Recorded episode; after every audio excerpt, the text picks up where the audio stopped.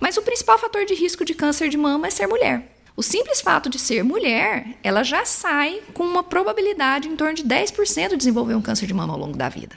Não é uma coisa rara, não é uma coisa para a gente pensar que assim não vai acontecer com a gente ou vai acontecer só muito distante. Se você pensar, uma em cada 10 mulheres que você conhece vai ter câncer de mama.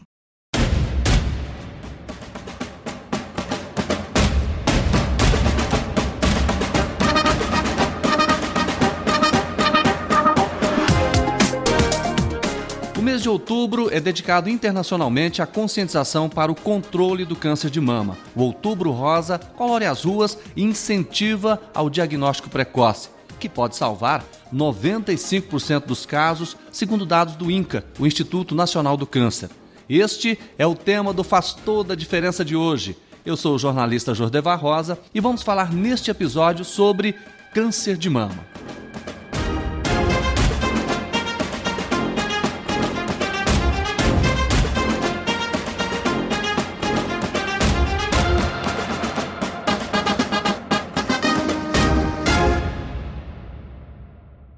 Todos os médicos e instituições dizem que o diagnóstico precoce é o melhor e o maior caminho para a cura. Mas como fazer esse diagnóstico? Onde procurar o atendimento?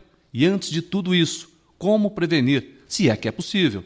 Sobre esse assunto, vamos conversar agora com a doutora Daniela Laperte, médica oncologista do Hospital Hemolabro. Doutora, seja bem-vinda. Muito obrigada, Judevá. Vamos conversar então esse assunto tão importante. Tão importante e tão atual. Tão é atual, isso? né? Pois é, e nesse mês de outubro a gente espera que com essas conversas a gente possa transformar vidas, né? Possamos também ajudar a salvar vidas. Doutora, receber um diagnóstico de câncer de mama é sinônimo de quê? É sinônimo de enfrentar uma nova jornada a partir daquele dia. Não é de forma alguma uma coisa fácil, mas uma coisa que a gente precisa trabalhar muito é que é uma doença tratável. Muitas pessoas veem ainda o diagnóstico de câncer como um fim de linha. E por isso se gera muito medo, fica aquela sensação de lidar com a possibilidade de morte, tudo, mas é uma coisa que mudou muito nos últimos anos. Não é um tratamento, dependendo da, da, das suas indicações, vamos dizer, fácil, mas é tratável sim. E as pessoas precisam entender que buscar o diagnóstico da doença e tratá-la é sim a possibilidade de cura. Então a gente precisa buscar trabalhar esse medo de enfrentar o, um diagnóstico, porque realmente o resultado ele é palpável, ele é possível de curar a doença. Com o resultado de um exame na mão, como é que a senhora informa o paciente disso? Eu, como oncologista clínica, muitas vezes o paciente já chega para mim com um diagnóstico, né? É, porque ele passou por um, ele fez os exames, ele passou por um mastologista, ele fez as biópsias e aí ele recebeu esse diagnóstico da biópsia e por isso ele chegou até mim. Então, muitas vezes o que eu vou discutir com o paciente, ele já está sabendo o diagnóstico, ele está muito assustado em relação ao que veio, porque muitas vezes a pessoa já se informou pela internet e aí ela não consegue filtrar onde que ela está naquele mar de informações. E quando a gente está muito assustado, a gente absorve só as informações muito ruins, né? Então eu tenho que mais desconstruir tudo isso daí, colocar o paciente na posição da situação, quais que são as perspectivas daquele caso, o que, que se espera do tratamento.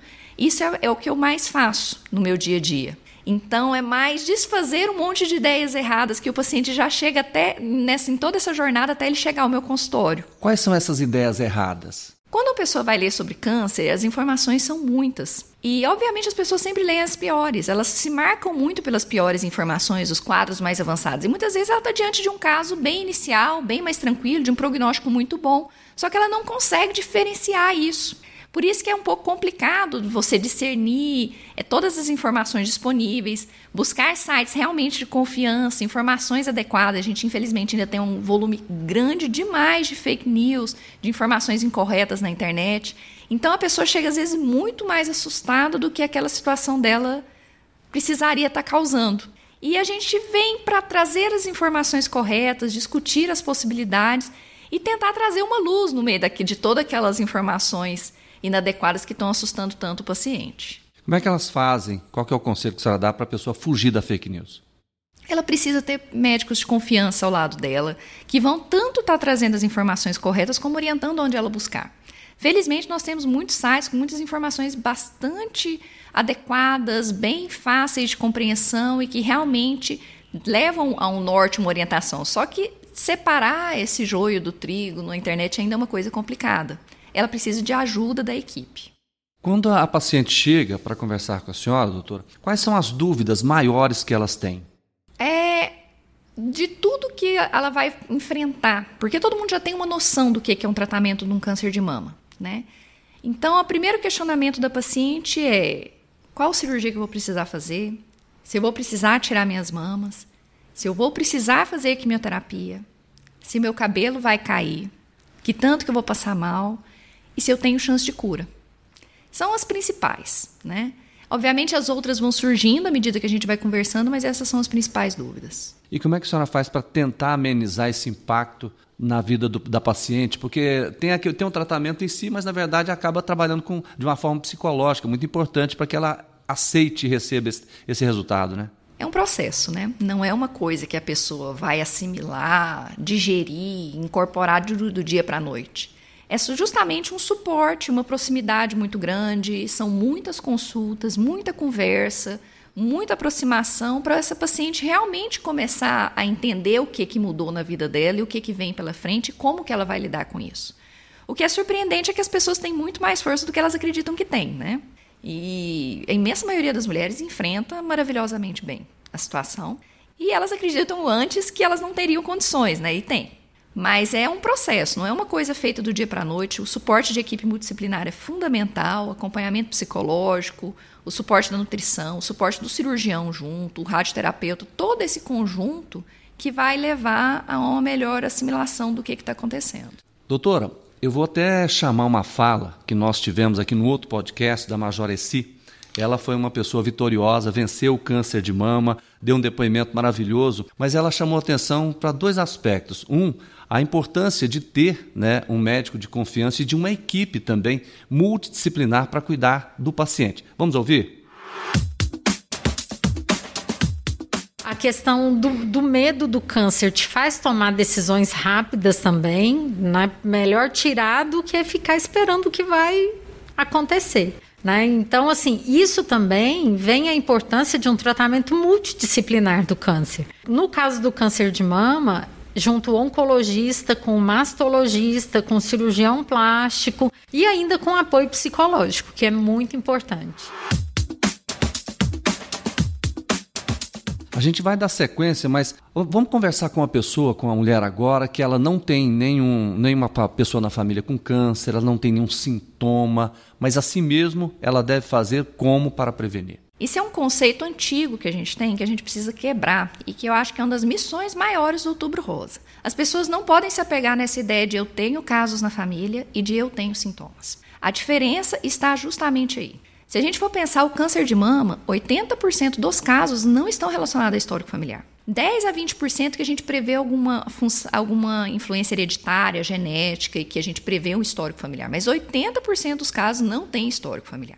Estão relacionados a quê então?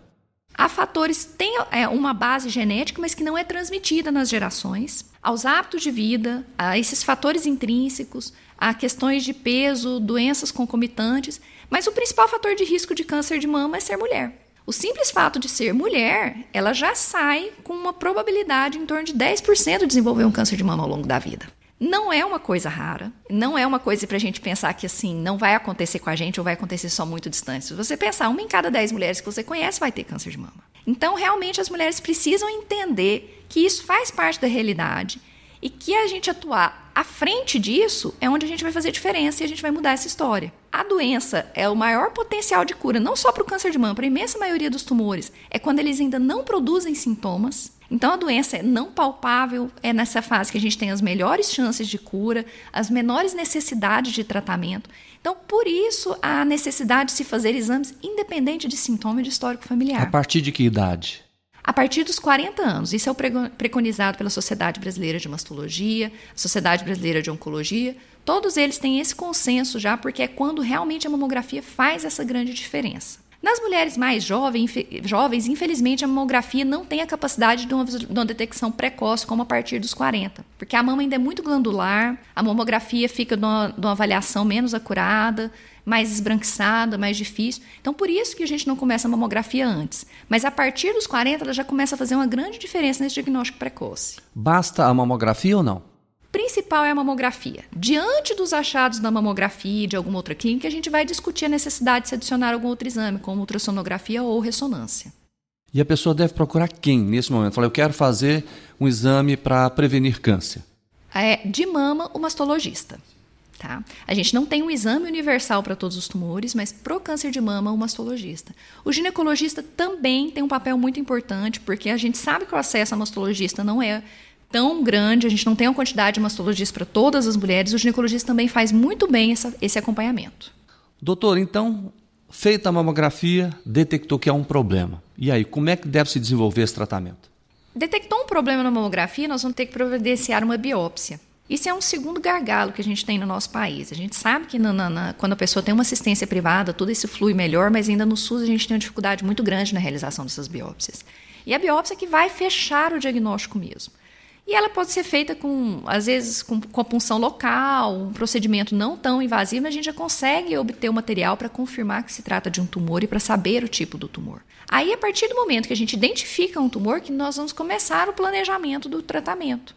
Tentar avaliar qual é a extensão da doença, tanto na própria mama, se existe acometimento de algum outro órgão, se o tumor é, é sensível ao hormônio, se ele tem uma hiperexpressão de HER2, que são a parte do tratamento molecular da doença, e todos esses fatores em conjuntos, além de avaliar a idade da paciente, outras comorbidades, vão ser fundamentais para a gente definir o que ela vai precisar de tratamento. Então, por isso que o tratamento de, de, do câncer de mama ele é tão individualizado para cada pessoa, as comparações são muito complexas, porque é um nome genérico para muitas doenças, tá?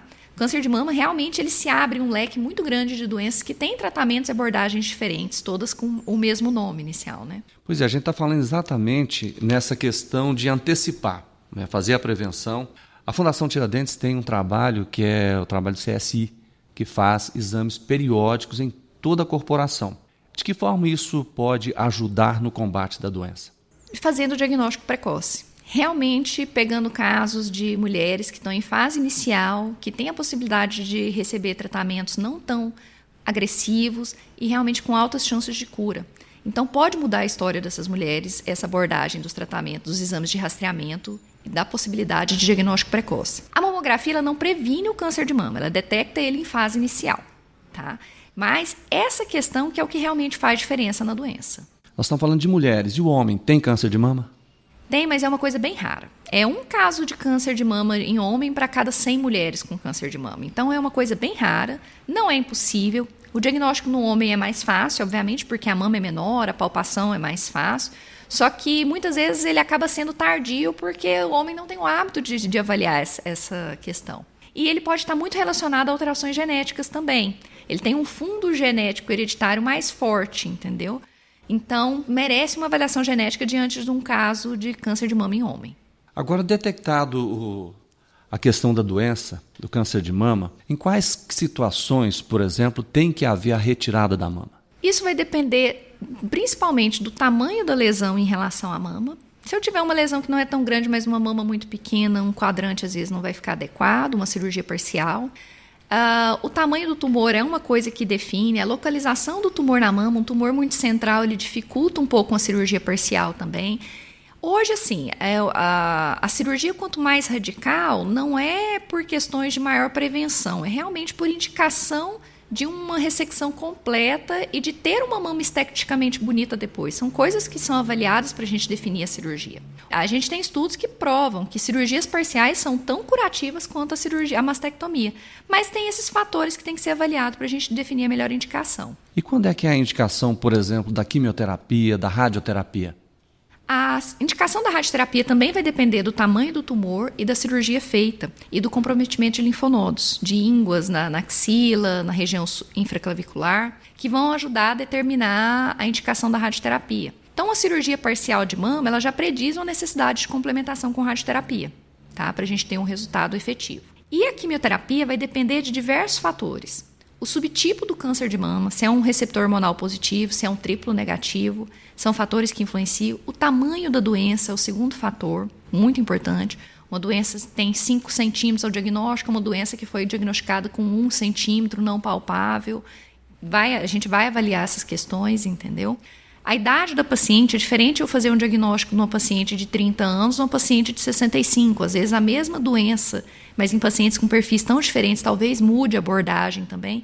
Então, é uma lista bem grande de fatores para a gente definir quem que precisa de quimioterapia, quem vai se beneficiar. Em algumas situações, às vezes, mesmo com todos esses dados clínicos, a gente já tem uma dificuldade para definir a indicação de quimioterapia. Existem alguns testes genéticos no tumor para a gente avaliar o risco daquela doença voltar e o benefício da indicação de quimioterapia. Isso é um avanço que está vindo na medicina para melhorar e refinar essas indicações. Para a gente hoje não ter essa universalização, tentar diminuir o máximo de mulheres que precisam de quimioterapia. Mas ainda não é acessível para todo mundo, mas a gente espera que em breve isso mude. Na sua opinião, doutora, as mulheres estão fazendo com mais frequência o exame da prevenção? Com a pandemia, a gente teve um impacto muito ruim, né? É, a gente não tinha números excelentes e que agora estão muito preocupantes. E a gente sabe que esse impacto, isso, isso vai vir a, a, a resposta disso, né? A gente já está vendo isso no consultório. Aumentou a quantidade de casos avançados como a gente não via há anos, porque realmente as mulheres adiaram seus exames. E quando eu te falei daquela proporção de 10% de, de, de mulheres acometidas, é, essa proporção não muda por conta da pandemia, né? Então são casos que não estão sendo diagnosticados que estão evoluindo. Então a gente precisa trabalhar muito essa mudança, que as mulheres retomem esse cuidado, que mesmo que a pandemia não tenha acabado hoje, isso é possível ser feito de forma segura e que o câncer não espera, né? Esses atrasos diagnósticos eles têm impacto em, em chances de cura, de sobrevida dessas mulheres e que a gente espera que os exames sejam retomados. E qual é o percentual de cura quando o exame é feito de forma preventiva, que é descoberto bem no início? Quando a gente diagnostica uma lesão não palpável, que é aquela lesão que foi diagnosticada no exame, as chances de cura passam de 95%, tá? Então é um impacto muito grande. As lesões palpáveis, que é aquelas detectadas no, na, no autoexame, elas já são lesões mais avançadas. Por isso que o autoexame não é um exame indicado para rastreamento, porque ele detecta lesões só mais avançadas, tá? Ele, a gente quer entrar num diagnóstico antes disso. Não é que está descartado o autoexame, mas é que ele não exclui a necessidade anual da mamografia, tá? Então é muito importante esclarecer essa questão, porque o que eu diagnostico palpando é totalmente diferente do que eu diagnostico antes disso. Então as chances de cura mudam completamente quando a gente pega a doença numa fase tão inicial. A senhora falou do exame a partir dos 40 anos, é isso? E se a pessoa tiver alguém na família que teve câncer de mama, aí ela está com 20, 25 anos, mas ela fala, ah, será que está na hora de eu fazer? Hoje a gente tem a possibilidade de fazer uma avaliação oncogenética, tá? Estudar essa família para avaliar se realmente o risco daquele histórico familiar dela tem um impacto para aumentar o risco dessa paciente ter um câncer mais precoce. E em alguns casos a gente lança mão até de testes genéticos, das, mas idealmente da paciente que teve câncer.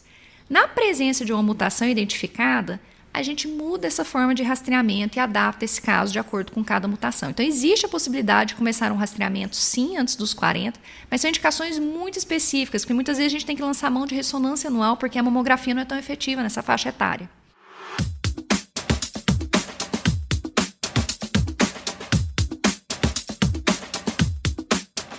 Eu tenho várias dúvidas aqui, eu queria fazer essas perguntas para você. Por exemplo, o uso de pílula anticoncepcional aumenta a chance de desenvolvimento de câncer de mama ou não?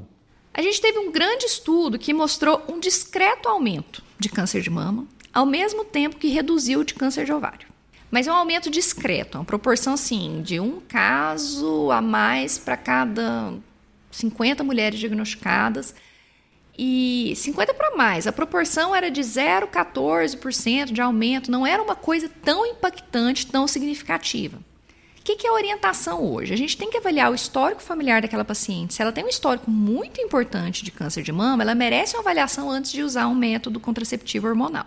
Se a mulher não tem nenhum histórico, não tem nada, tudo, não se justifica deixar de usar a pílula por conta de medo do risco do aumento de câncer de mama. Porque realmente a proporção é muito pequena e se ela faz um acompanhamento adequado, isso realmente é contornado, tá? E tem a questão da proteção contra o câncer de ovário, né? Então a gente fica numa situação você tem um, um, um benefício, um benefício além realmente de prevenir uma gestação indesejada.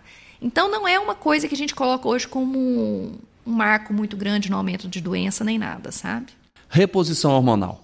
Reposição hormonal caiu na mesma, na mesma coisa. O problema da reposição hormonal é porque ela já foi feita com doses muito mais altas do que hoje e as mulheres faziam por tempo indeterminado e sem acompanhamento médico. A gente sabe que reposição hormonal aumenta sim câncer de mama. Quanto mais tempo de uso, maior esse risco. E uma coisa que tem que ser conscientizada é que a mulher não precisa dessa reposição tão longo tempo. Ela realmente, o papel maior da reposição hormonal é contornar os efeitos de menopausa quando eles são muito intensos e eles não duram 10 anos. O que eles falam que fazer? Um período mais curto de reposição com acompanhamento médico, você vai conseguir melhorar esses sintomas e não vai ter tanto impacto no aumento da doença. O problema é quando a coisa é feita de forma indeterminada, contínua. A gente pega mulheres que têm 15 anos, estão fazendo reposição. Esses casos realmente têm um impacto ruim. Já que a gente está falando tanto em prevenção, quais são os hábitos da vida da mulher que influenciam no aparecimento do câncer de mama?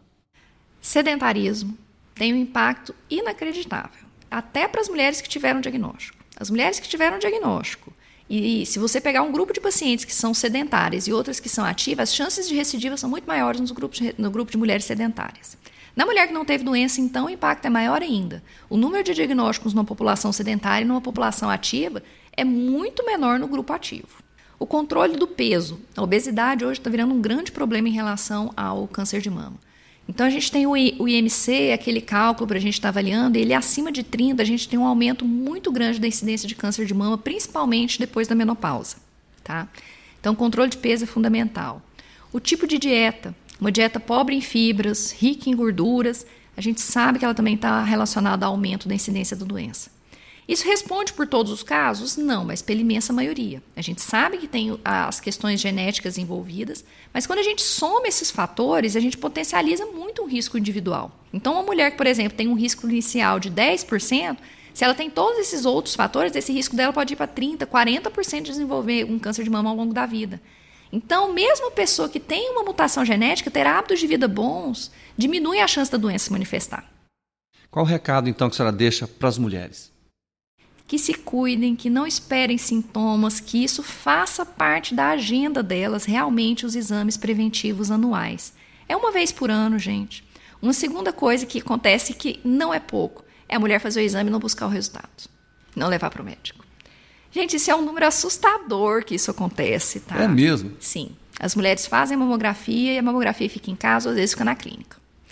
Então a gente precisa trabalhar essas questões, mudar isso daí. Esse exame precisa ser visto, precisa ser acompanhado. Então, além de fazer o exame, levar o exame para o médico e fazer toda a avaliação certinha, casar nisso daí a prevenção de colo uterino, tudo certinho, discutir a realização de colonoscopia, porque a gente pode ser protagonista da nossa saúde. A gente não pode, não precisa ficar esperando ver o que, vai acontecer na nossa vida. A maioria da, o problema grande do câncer é que na fase inicial não dá sintoma. A imensa maioria dos tumores. Então, quando a gente está diante de sintomas, a gente já sabe que a gente está diante de uma coisa mais avançada. Então, a gente tem que agir antes. E hoje a gente tem uma, uma, assim, uma quantidade tão grande de tratamentos efetivos uma chance de cura tão alta em fases iniciais que não faz sentido as pessoas fugirem desse diagnóstico. Falamos hoje no Faz Toda a Diferença sobre prevenção, tratamento e cura do câncer de mama com a doutora Daniele Lapeste, médica oncologista do Hospital Hemolaba. Um bate-papo super esclarecedor e eu, como homem, me sinto também no papel de incentivar a minha esposa, minhas sobrinhas, irmãs, filha a fazerem o autoexame também e procurar, claro, um ginecologista regularmente. Isso é fundamental para a cura. Muito obrigado, doutora Daniele. Muito obrigada, Jodevá. Foi um prazer. Eu acho de extrema importância essas informações estarem sendo divulgadas, que realmente a gente pode fazer diferença na vida de alguém. Certo. Quantas informações importantes ela deixou aqui para a gente. Está certo? Muito obrigado. O nosso espaço está aberto para que em outras oportunidades possamos aprofundar ainda mais este assunto e também responder às dúvidas dos nossos ouvintes. Obrigado. Um abraço. Muito obrigada. Você que acompanhou esse episódio, muito obrigado pela audiência e se você gostou do nosso bate-papo, compartilhe com seus colegas e familiares. Você também pode participar do Faz Toda a Diferença, registrando as suas dúvidas, perguntas e sugestões na aba Fale Conosco do site da Fundação Tiradentes, o tiradentes.org.br, pelas nossas redes sociais. Ah, você pode também mandar a sua mensagem pelo WhatsApp. Anote o número aí, é 62 98341 0303. Vou repetir para você. É o 62 98341 0303. Nos vemos no próximo episódio. Um grande abraço para você e até lá.